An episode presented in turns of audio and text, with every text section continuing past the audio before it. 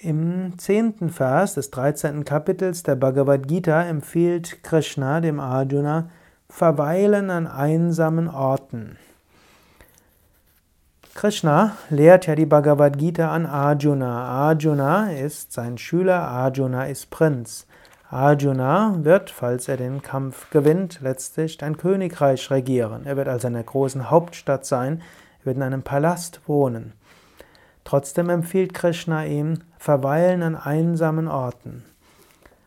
Verweilen an einsamen Orten kann man auf drei Weisen interpretieren. Das erste ist, es ist wichtig, jeden Tag dich hinzusetzen für die Meditation, allein für dich oder auch mit einer spirituellen Gemeinschaft, aber eben, wo du nur damit beschäftigt bist und nicht mit anderen redest und erzählst. Also für dich allein bist, selbst wenn du mit anderen zusammen bist, aber dennoch dich nicht hm, austauschst über alles Mögliche. Also das eine ist, jeden Tag ja, seine spirituellen Praktiken zu machen und dir dort bewusst sein, ich bin allein mit Gott.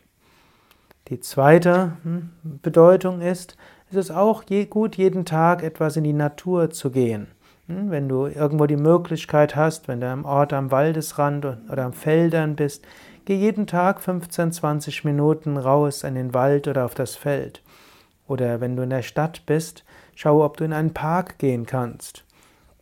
Und verbringe deinen Urlaub nicht unbedingt in Städtereisen und Abenteuerurlauben, sondern schaue, dass du vielleicht in einen Ashram gehen kannst oder schaue, dass du irgendwo in die Natur gehen kannst. Vielleicht nicht in die absoluten Touristenhochburgen, sondern irgendwo, wo es etwas ruhiger ist.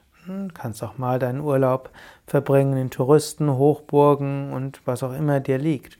Aber ab und zu mal, vielleicht mindestens einmal im Jahr, verbringe mindestens einige Tage, sei es in der Natur, sei es in einem Ashram, an einem ruhigen Ort, an einem Ort, wo du zu dir selbst kommen kannst wo du auf dem spirituellen Weg neue, tiefe Impulse bekommst.